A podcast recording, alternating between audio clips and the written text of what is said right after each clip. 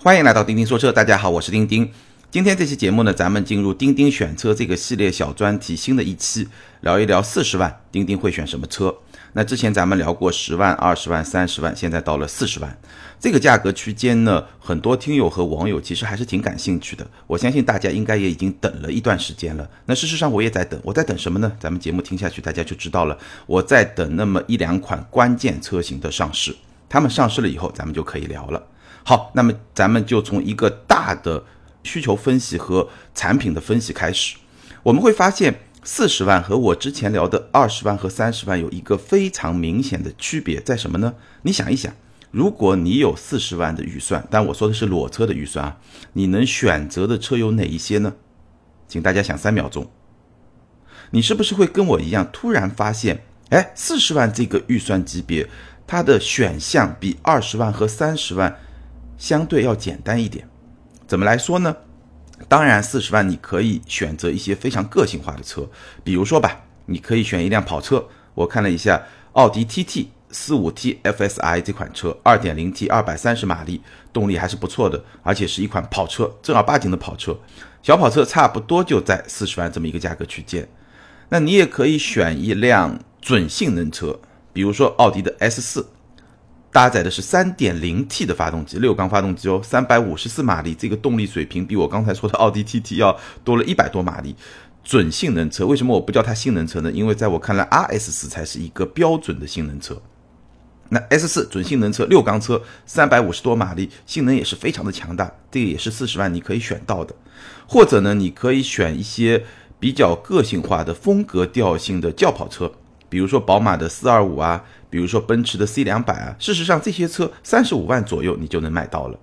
但你也可以选一些硬派的 SUV，比如说丰田的普拉多四十来万。如果你有一些特别的需求，比如说你需要经常在新疆啊、西藏啊这些户外工作，西部地区，或者说呢你有一定的硬派越野的这种需求和爱好。那这些车呢，其实也能够买得到普拉多四十来万，或者呢，你像钉钉一样，你是个瓦罐粉，那你也可以四十万买到什么呢？沃尔沃的 V 九零 CC 这辆车呢，咱们在节目里面也聊过。所以其实四十万的裸车预算，你会发现你还是有非常多的一些个性化的选择，但是这些选择注定属于非常少数的那么一群人。对于绝大部分消费者，我没有统计过数据，但是我觉得应该会超过百分之。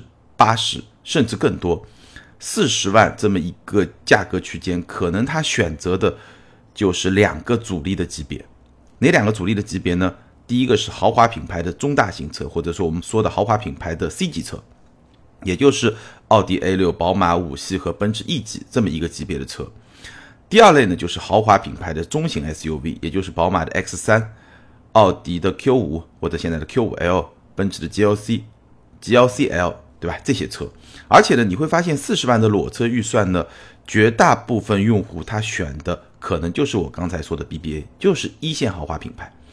因为二线豪华品牌，比如说中大型车 C 级车，对吧？二线豪华品牌中大型车 C 级车现在的主力价位区间是在三十到三十五万。比如说沃尔沃的 S 九零、捷豹的 XFL，包括说大众的辉昂，当然大众算是一个合资品牌了。就这些品牌，它的 C 级车基本上价位区间裸车已经到了三十到三十五万，那你有四十万的预算，绝大部分用户还是会选奔驰、宝马、奥迪，要么就雷克萨斯也会有，对吧？豪华品牌的中型 SUV 也一样，二线豪华品牌的中型 SUV，无论是像英菲尼迪的 QX 五零，像讴歌的 RDX。包括像沃尔沃的 x C 六零，包括像凯迪拉克的 x T 五这样的车，其实主销的价位区间也是在三十到三十五万这么一个价格区间。那到了四十万，你同样会选一线豪华品牌。所以你会发现，四十万的裸车预算，它比二十万、三十万我们之前聊过的那两期节目会简单很多。对于百分之八十或者至少百分之七十以上的消费者，选择无非就是奔驰、宝马、奥迪五系 A 六 E 或者呢 x 三 Q 五。和 GLC 无非就是那么少数的几款车里面选一款，很多用户纠结也就在这些地方，所以呢非常有意思，就四十万这么一个裸车预算的购车选择，最后居然变成了一个 BBA 之战。那今天咱们这个节目呢，围绕这两个主力的细分市场，咱们就来好好的聊一聊。那先说奔驰、宝马、奥迪这三个品牌之间的竞争的话，我觉得我先跟大家分享一些我的一般的观点。就对于这三个品牌之间，你要去选一款车，你需要考量一些什么样的因素？一般的观点，然后再落实到今天的两个级别，然后给大家分析一下我自己是怎么想的。首先呢，我觉得你在 BBA 之间选呢，会考虑几个核心的因素。第一呢，就品牌偏好，这一点我觉得其实挺重要的。有些用户就是不喜欢宝马，觉得宝马有暴发户的气质，哎，就是不喜欢。我前两天出差，然后回来坐航班，身边有两个姑娘就在讨论，就说。一个说他爸 要买一辆宝马五系，另外一个说，哎，我就是不喜欢宝马，就是品牌偏好是一个很强烈的。有些可能就是不喜欢奥迪，有些就是不喜欢奔驰，对吧？或者说他会特别中意某个品牌，这个是我觉得可能是第一位的。那第二位呢，就是你看中的核心价值点是什么？那这个其实跟前面一点多多少少也是联系在一起的。有些人喜欢一辆车，我就是要豪华感，我就是要出去特别有面子。那这一代的奔驰在三个品牌里面相对是有优势的。有些人可能觉得我并不想纯粹的买一辆司机车，对吧？我也请不起司机，毕竟四十万这个级别请司机的还是很少，还是自己开。所以我想这个车开起来非常有趣，那可能他就会去选宝马。那还有一些人呢，他会说，哎，我就喜欢那个让你亮瞎眼的灯。我就喜欢奥迪那个虚拟驾驶舱，或者说特别精致的设计，那他可能就会去选奥迪。所以呢，你想明白，你最看重的核心价值点是什么？而这个价值点，BBA 哪个品牌，包括说细分市场里面的哪款车做的最好，这个再去结合品牌，哎，来做一个思考。那第三点，你需要考虑的是家庭车型的组合，因为我相信有四十万裸车预算来买车的家庭，很少会是家里面的唯一的用车。其实这种情况还是比较少见的，除了说有些限牌城市，对吧？家里面只有一块车牌，那也是没有办法。那如果说这款车不是你家庭里面唯一的用车，那你就要想一下跟原有车型的一种搭配和组合。比如说你原来已经有一辆比较小的轿车，那你现在要买一辆四十万的车，可能就倾向于选择一个 SUV。原来有了一辆 SUV，那现在是不是可以选择一个轿车？或者说更加个性化的选择，对吧？那这个是需要考量的家庭车型的组合。那最后一个呢，你要考虑时间点，因为同一级别的车，我们就用 BBA 来举例，奔驰的 E、宝马的五系和奥迪的 A 六，它不是在同一年推出的，它是有一个先后顺序的。这一代最早就是奔驰的 E 级，然后是宝马的五系，现在刚刚上市是奥迪全新一代的 A 六 L。那这三款车不同的年份推出，你在不同的时间点做选择，可能。哎，选项就会有所不同。对我来说就是这样的，因为最近这几年汽车发展的速度比以前是会更快，尤其是在科技感这个层面上。所以你晚个两年、三年推出同一细分市场、同一个级别的这款车的时候，变化还是会比较明显。那这种明显，在你选车的那个时间点，我觉得还是会影响到选车的一些决策。那说到核心价值点呢？我们可以稍微延展一下这个话题，找机会咱们专门来聊。今天就不展开来说，但是可以稍微提一下。考虑到核心价值点，对我来说，可能宝马有几款车特别值得买，奔驰有几款车特别值得买，奥迪有几款车特别值得买。哎，这个话题其实挺有意思的。比如说宝马，它最重要的核心价值点，运动，以及在运动基础上做到的，根据不同细分市场的一个平衡。我觉得这个是宝马最核心的价值点，所以在我看来，我会比较喜欢，比如说三系、M 三，包括说 X 五这样的车型，我觉得是宝马现在这一代产品比较强的。那奔驰的话，奔驰最核心的价值点是豪华，所以对我来说最有吸引力的奔驰是 S 级，包括说现在新的 G，对吧？把豪华和强悍的越野能力做了一个非常完美的一个组合，这是我最喜欢的奔驰车。奥迪呢，奥迪比较有卖点的是它的设计感。比较独特的一个设计，所以我会比较喜欢像 TT 这样的车，包括说像 RS 四，哎，这个车我其实也挺喜欢的，因为在这个级别的高性能车里面，宝马是没有这种旅行车那样的车型的，哎，所以 RS 四我也会比较喜欢。当然了，这是另外一个很大的话题了，咱们找机会展开再来说。今天还是回到四十万这么一个选车的价位区间，理性之选。如果我需要在中大型轿车里面选一款四十万的裸车预算。我觉得我应该在下面两款里面二选一。那为什么还没有给出一个最终的决定呢？因为其中有一款我还没有试驾过。哪两款呢？第一款是宝马五三零 Li 领先型的 M 运动套装，官方指导价是四十七万六千九，那么现在终端基本上是在四十一到四十二万，也就四十万出头。另一款是刚刚上市的奥迪 A 六 L 四五 TFSI 甄选动感型，官方指导价是四十四万两千八，那暂时终端是没有优惠的，但是。我相信不需要太长时间，顶多半年吧。终端到四十万左右这个价位区间，应该是没有什么太大的问题。宝马五系呢，咱们专门聊过，所以呢，我们先来看一看奥迪 A6L 刚刚上市它的配置的情况。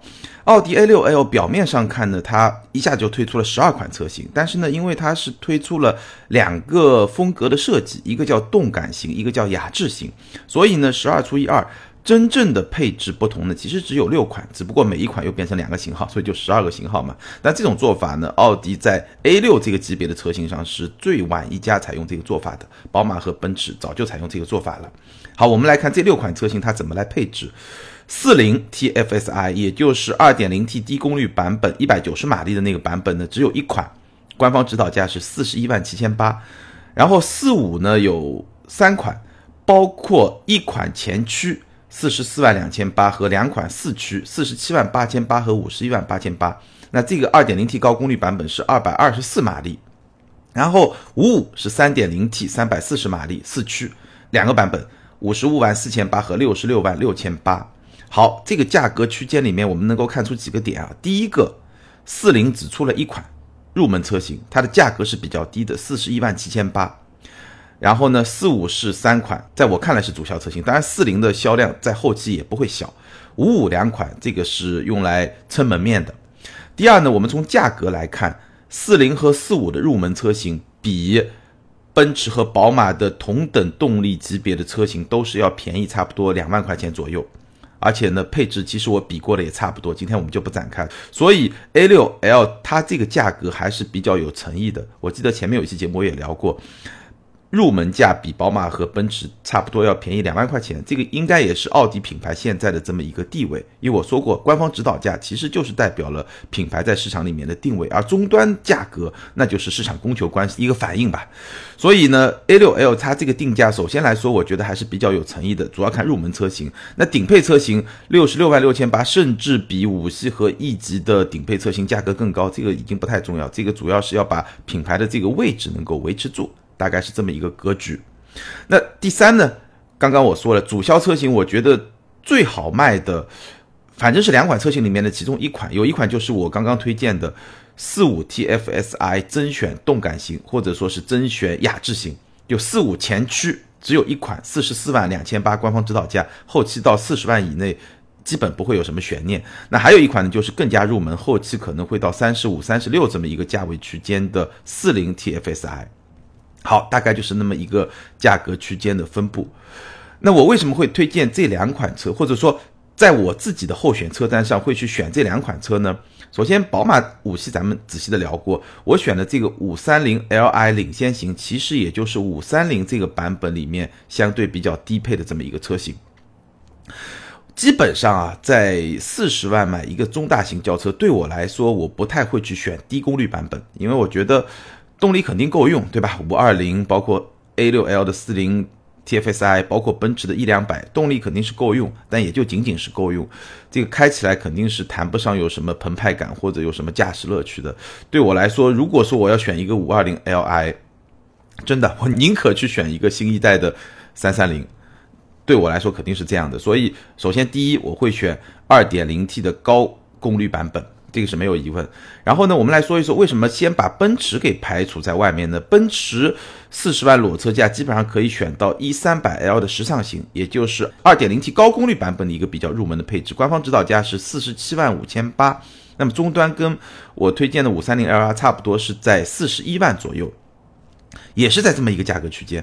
那我为什么不选 E 呢？其实不是觉得 E 不好，而是因为我实在是非常喜欢。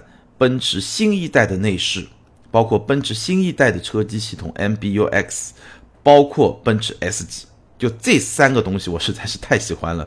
所以呢，现在这一代的 E 刚刚说了，因为是两三年之前推出的，所以它使用的不是奔驰新一代的内饰。虽然说这一代的内饰大家都觉得特别的豪华，但是我在聊奔驰 A 级的时候说过，新一代的内饰在我看来还是会更好一些。但 A 级因为它是入门级了，还没有完整的展现新一代内饰的那种魅力。但你去看新一代的 CLS 那个内饰，我真的是非常喜欢。这个第一个，第二就是车机系统 MBUX。现在这款 E 还是用的老的 Command 的车机系统。那 Command 我其实说过很多次，在跟宝马的 iDrive 的对比中是明显落于下风的。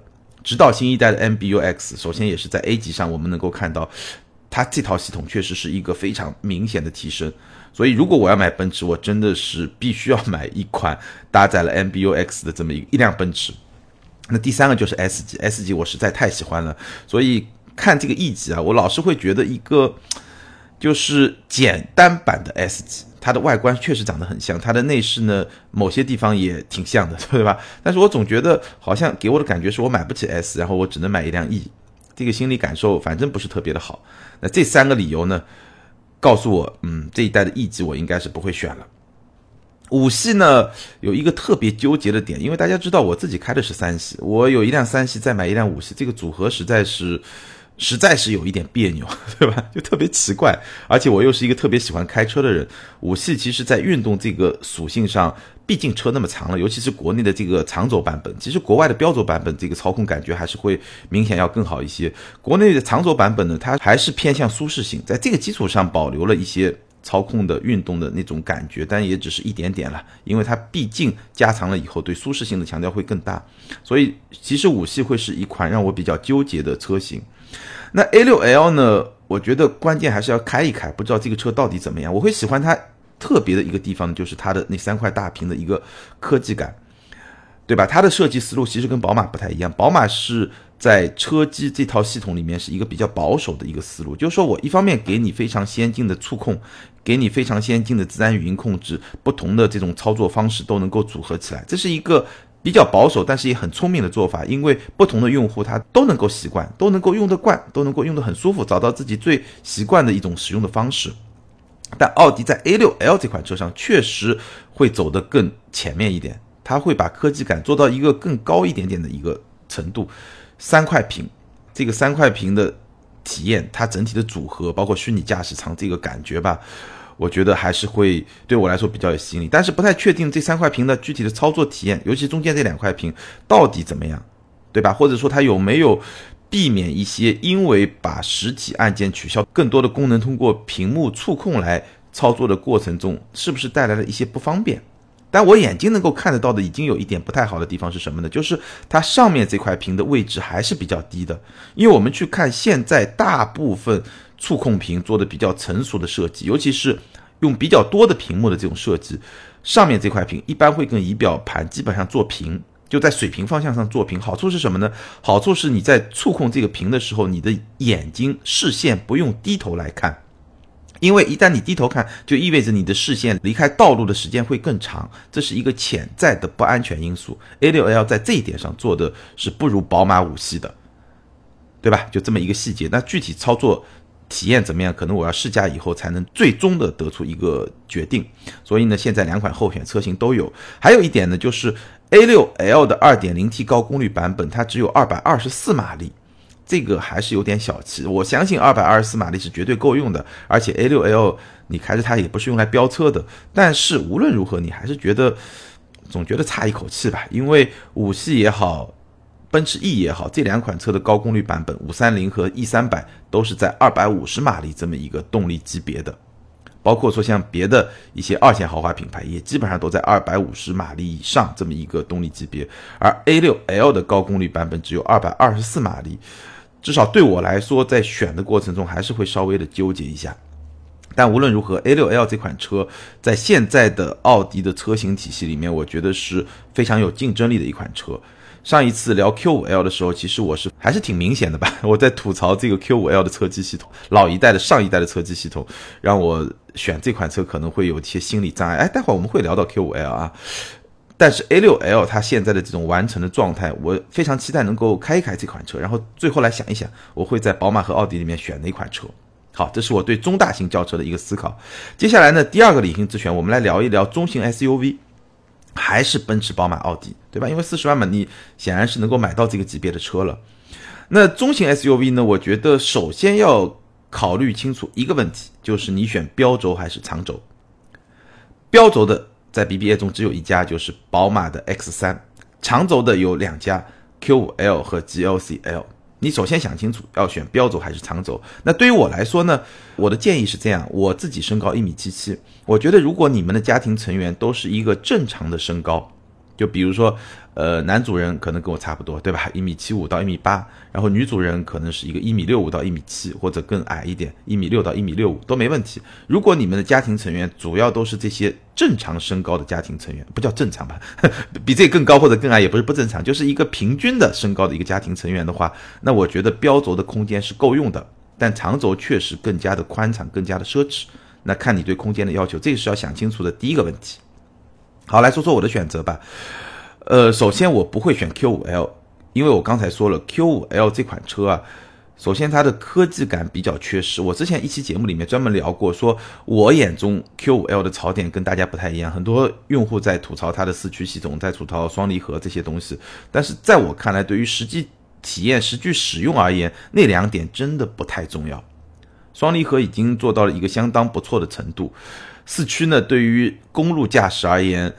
你说机械的 Quattro 真的有多大优势吗？我完全不觉得。但是我在那期节目里面也吐槽了，第一个就是 Q5L 的科技感缺失，相比 A6L 是代际的差距，就是一代产品和一代产品之间的差距。那你现在新的一代已经出来了，你老的一代，而且是以一种全新车型的样式来上市去购买的话，反正我个人觉得我是不太会去这么选。那第二呢？我上期节目也聊了，实用性不好，尤其是在驾驶席上，储物空间的实用性不好。第三呢，就是 Q 五 L 这款车整体给人的感觉还是太过平淡了，所以首先会把 Q 五 L 排除在外。GLC-L 呢也不会选，理由呢跟我之前说这一代的奔驰 E，今天我不会选是一样的。其实 GLC 这款车如果放在两年前，包括说奔驰 E 这款车如果放在两三年前。我觉得还是非常值得去买，甚至如果那个时候我想买的话，我还是非非常认真去考虑这两款车的。但是在今天，就是我刚才说的，在科技感、在内饰的这个层面上，它没有跟上奔驰最新一代的这么一个步伐。但这也没办法，也不是它没跟上，因为它发布的时候就早嘛，对吧？所以在今天这个时间点，这两款车我可能都不会去选。宝马呢，坦率的说，X 三。在这三款车里面，对我的吸引力是最大的。但是呢，还是那句话，我买个三系再加个 X 三，这个组合，对吧？还是有点怪。所以我在节目更早的时候，其实讲核心价值点的时候，我记得我提过，呃，在宝马 X 家族里面，我最有兴趣的是 X 五。新一代的 X 五呢，我们之前做了一个倒电实拍，我们一个同事做的，我也去仔细的看了一下，确实内饰的豪华感，这种。或者说整体的存在感嘛，有了一个明显的提升。那款车对我来说吸引力会更大一点。那既然这三款我都这么纠结，那我给大家的建议是什么呢？基本上你看几方面。首先品牌偏好，对吧？我之前说了，这个你喜欢哪个品牌，这个是最重要的一个考量因素。那从产品的角度来说呢，X 三的优势是操控是三辆车里面最好的，而且呢各方面的平衡，我觉得做的也是三辆车里面最好的。除了说它的空间比另外两辆车有。一个比较明显的差距之外，它是一个够用的空间，啊另外两款车是一个比较奢侈的，或者说比较宽敞的一个空间。除了空间之外，我觉得 X 三是在各方面做的最平衡的一款车，从操控、舒适性，包括最新一代的车机系统，也不能算最新一代了，因为 X 五也是新一代的 iDrive，但是呢，X 三的上面的这个 iDrive 和新一代的 iDrive 的差距没有那么明显，或者说差别没有那么明显，它的很多功能，像自然语音控制啊，包括像各种触控的功能，其实已经是一个比较新的一种状态。所以 X 三是最平衡的。那如果你要空间和豪华的话，我觉得 GLC-L 是一个首选。如果你想要性价比的话，那现在 Q 五 L 的终端的性价比确实是非常的高。好，从理性的角度来说，我们分析了两个级别的选择，我也跟大家分享了我的想法。接下来呢，我们进入感性自选。但感性自选这款车呢，我其实脑子里面还是有点纠结。为了做今天节目，我昨天专门去展厅看了一看，是哪款车呢？就是特斯拉的 Model 3。但实话实说啊，现在 Model 3你四十万是买不到的。现在 Model 3两款，一个是长续航版四十九万九就五十万，一个是高性能版五十六万，所以这两款车其实四十万是买不到的。但是我待会儿会说四十万大概能买到什么样的 Model 3啊？首先来看这个长续航版是一个双电机四驱，就前面一个电机，后面一个电机，双电机四驱，续航里程是五百九十公里，百公里加速是四点八秒。当然，实际的续航里程相比这个 NEDC 的续航里程呢，五百九十公里，你可以打个八折吧。特斯拉其实还是可以的，打个八折，那就基本上五百公里。实际的续航里程，长续航版，然后高性能版也是双电机四驱，续航里程是五百九十五公里，其实差不多了。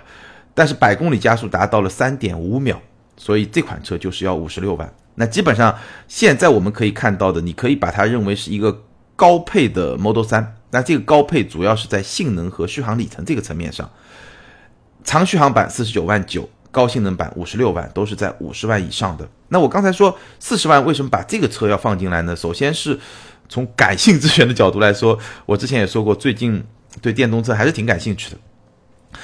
第二呢，四十万，哎，为什么能够放进来呢？因为特斯拉最快会在二零一九年的年底之前国产。一月七号的时候，伊隆马斯克专门飞到了上海特斯拉上海工厂奠基，而且规格还挺高的，市政府很多高级的领导都去了。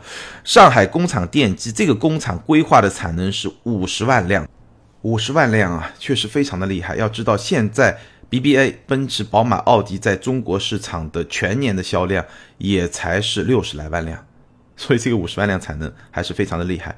那么在国内生产的。Model 3会是一个基本版，包括单电机后驱的长续航版和单电机后驱的标准续航版。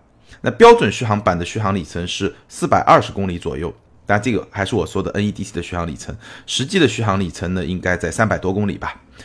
所以这个基本版单电机后驱的长续航版或者标准续航版，那我估计这个价格应该在四十多万，可能也四十万打不住，但在四十多万应该是。差不多吧。那这个版本呢，最快会在年底之前上市。从目前了解的情况来看呢，特斯拉的上海工厂会生产 Model 3的基本型号和 Model Y 的基本型号。Model Y 呢是另外一款跨界车，基本上是在 Model 3基础上做的一款跨界车，有点像 SUV。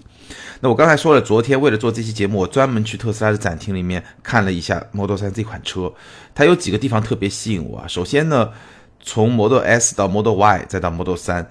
特斯拉的可靠性是在现在市场上所有的电动车里面最得到验证的这么一个品牌，包括说传统品牌推出的纯电动车，其实它的可靠性也没有得到长时间的验证。但特斯拉毕竟已经小十年了吧，对吧？最近特别流行十年挑战，特斯拉已经快小十年了，它的可靠性还是能够基本得到验证，买比较放心，这是第一点。第二点呢，其实电动车是有一些非常特别的乐趣的，尤其是对于驾驶爱好者来说。虽然电动车比较重，但是电动车电池在下面嘛，所以整个车的重心会非常的低。而且呢，电动机它的特性天然就没有顿挫，对吧？而且它的响应天然就是非常快的，因为从零转速就是最大扭矩嘛，所以。电动机的这么一个特性，包括电动车的这么一个结构的特性，会让电动车在驾驶这个层面和人的这种响应程度、反馈程度，如果你做得好，是可以做到一个比较出色的程度的。它对于燃油车来说，还是有一些先天的优势，但它也有些劣势，比如说声浪，对吧？这些方面，或者说我们已经习惯的这种。有顿挫感，这个就不叫顿挫感，就是换挡感。有换挡感的这种加速，就一级一级加速，就像多级火箭一样，这种感觉可能哎不太一样。但是电动车在驾驶层面是有非常大的这种性能的潜力的，这个是第二方面。第三呢，特斯拉有相对领先的自动驾驶功能。其实特斯拉在自动驾驶技术的技术储备上是不是业界领先，这一直是存疑的。我之前跟大家介绍过，很多报告显示。特斯拉的自动驾驶技术并不是业界最领先的状态，最领先的是像谷歌啊，像通用现在的叫 Super Cruise 啊，像这些系统是更领先的。但是特斯拉人家胆子大，新的科技公司啊，他不怕，对吧？所以他敢于把最先进的技术首先放到一辆车上。你说有安全隐患，我承认可能会有稍微多一点点的安全隐患，但是呢。这个就看你想不想要提前去享受这些东西。当你在体验这些东西的时候，可能你得更加专注，就你不能过分的把这个控制权完全交给车辆，过分的信任车辆。但是你在全神贯注的这种条件下，你去体验一些新鲜的功能，至少对我来说还是比较有吸引力的。还有呢，就是 OTA，OTA 啊，虽然。有些车厂的 OTA 现在被喷的比较厉害，但是 OTA 本身是一个特别好的技术，就是你不需要去 4S 店，随时它可以给你更新一些软件啊、固件啊一些东西。我身边有特斯拉的朋友，圣诞节可能还给你更新一个特别的小游戏，哎，这个就一非常有趣的一些体验。如果你比较在意一辆车的科技感，那我觉得特斯拉还是这个市场上整体而言科技感营造的最好的这么一个品牌。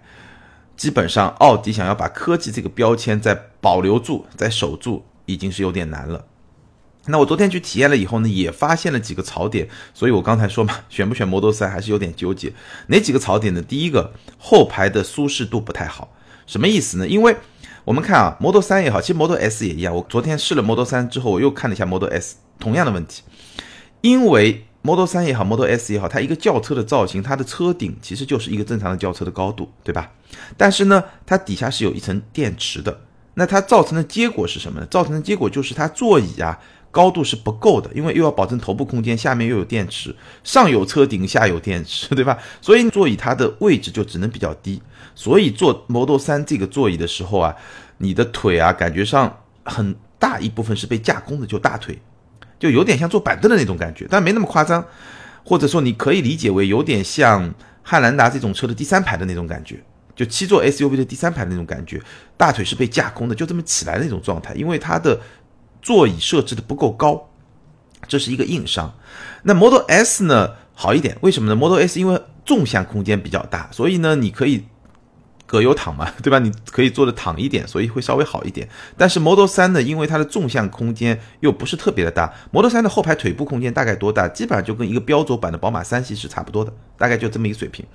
那在这种前提下，它座椅比较低了以后呢，其实乘坐的舒适性是受到一些影响的，后排的舒适度不是特别好。如果你后排经常要坐人的话，反正我是会有点犹疑的，这是第一个不太好的地方。那还有一个不太好的地方就是它的内饰啊，实在是太简单了。虽然说它的整个材质的质感，应该说比第一批 Model S 出来的时候给人的感觉要更好一点，但是你毕竟是一辆五十万，现在五十多万的车，它整个内饰的质感呢，反正也不算特别突出吧。但是呢，合格是没问题的。但是内饰的设计有点太简单，因为它中央就是一块大屏，这块大屏多大呢？十五英寸，基本上就跟哎我平时用的那个笔记本电脑是一样大的。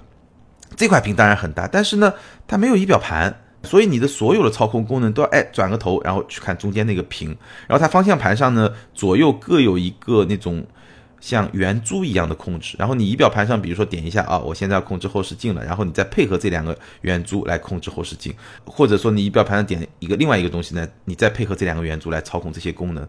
我觉得呢，虽然很炫很科技感，但是其实操控起来不是特别的方便，而且没有仪表盘在前面这么一个位置呢。还是会有点别扭，不是特别的习惯，所以这两点就内饰过于简单，后排舒适度不太友好，这两点是我比较纠结的地方。还有一个就价格，虽然说现在是一个高配版本，但是五十万朝上的这么一个价格，不知道它的基本版本会到一个什么样的价格。四十来万是肯定的，但是是四十出头的四十来万，还是说四十五万到五十万之间这么一个价格区间，这个还是有待观察。这就非常有意思了。你去看，我们说豪华品牌，对吧？按照现在的这个价格区间，如果它的入门版本还要做到，比如说四十三万、四十四万、四十五万这么一个价格区间，你会发现它已经比同级别的奔驰、宝马、奥迪都要更贵了。也就是说，难道特斯拉的品牌价值、品牌溢价已经超过 BBA 了吗？这是一个非常有意思的话题。因为在美国，我们看到单款车型 Model 3。已经是同级别豪华品牌里面的销量 number one，而且这个是建立在它在美国二零一八年卖的大部分车型都是高配车型，或者说是中高配车型这么一个前提下，其实它的平均价格是比同级别的 BBA 更高的。那么这种情况会在中国重现吗？我觉得短期内可能性不是很大，但无论如何，这个冲击是存在的，包括对别的品牌的纯电动车，那这个冲击就会更大，那就不叫冲击了，因为特斯拉本来就是领先者嘛。但无论如何，对这款车从感性的层面上来说，有点纠结，但是还是会比较有兴趣。但我想来想去，四十万，就像我在开头时候说的，其实能选择的真的有点尴尬。哪怕从感性的角度来说，你说保时捷又买不起，对吧？所以还是挺纠结的一种状态。好，那基本上上面跟大家分享的就是四十万这个预算，哎，钉钉会考虑选哪些车，以及这个过程中我的思路大概都是怎么样的。那今天的互动话题就显而易见了，四十万的裸车预算，你会选择哪款车，并且给出你的理由。好，接下来我们来看上一期节目的听友留言。上一期节目呢，咱们聊的是雪佛兰的沃兰多，ID 是巅峰之作的听友他说。中国市场的雪佛兰和美国市场的雪佛兰是完全不同的调性。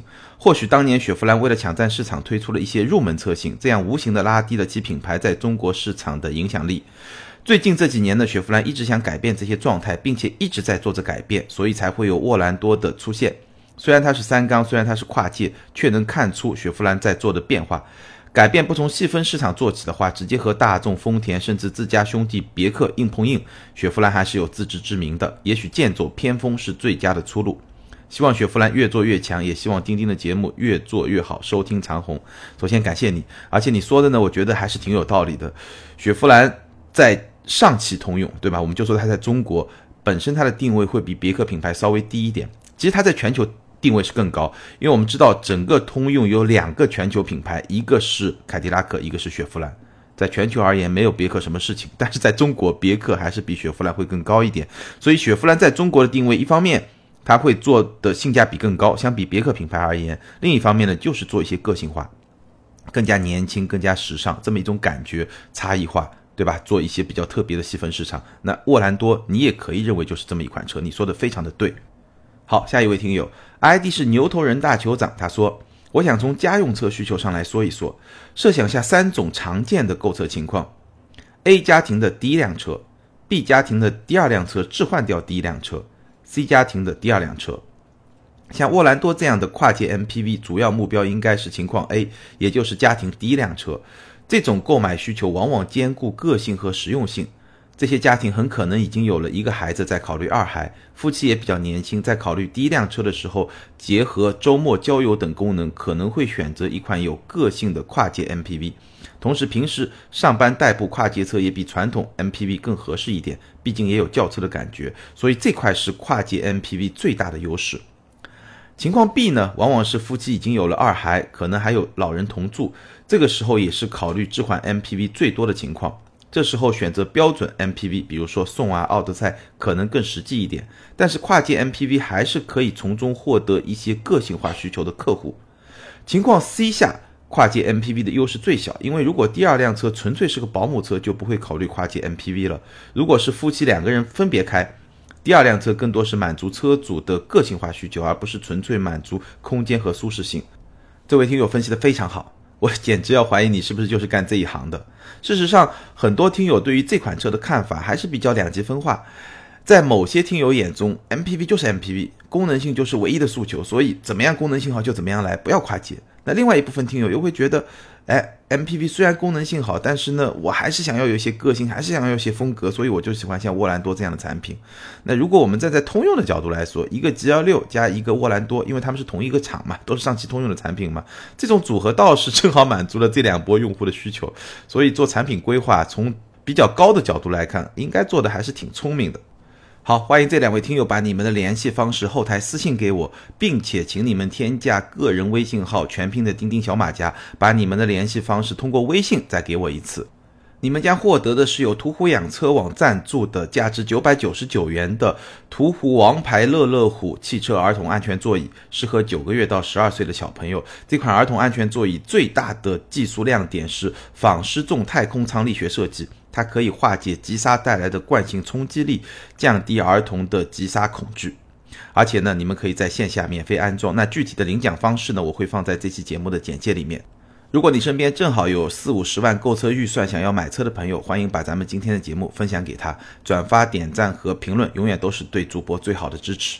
更多精彩内容，欢迎关注我们的微信订阅号“钉钉说车”。你也可以通过新浪微博钉钉说车钉钉来跟我进行互动，或者你可以添加个人微信号“钉钉小马甲”来加入我们的听友互动群。好，今天就聊到这儿，感谢大家的陪伴，下周接着聊，拜拜。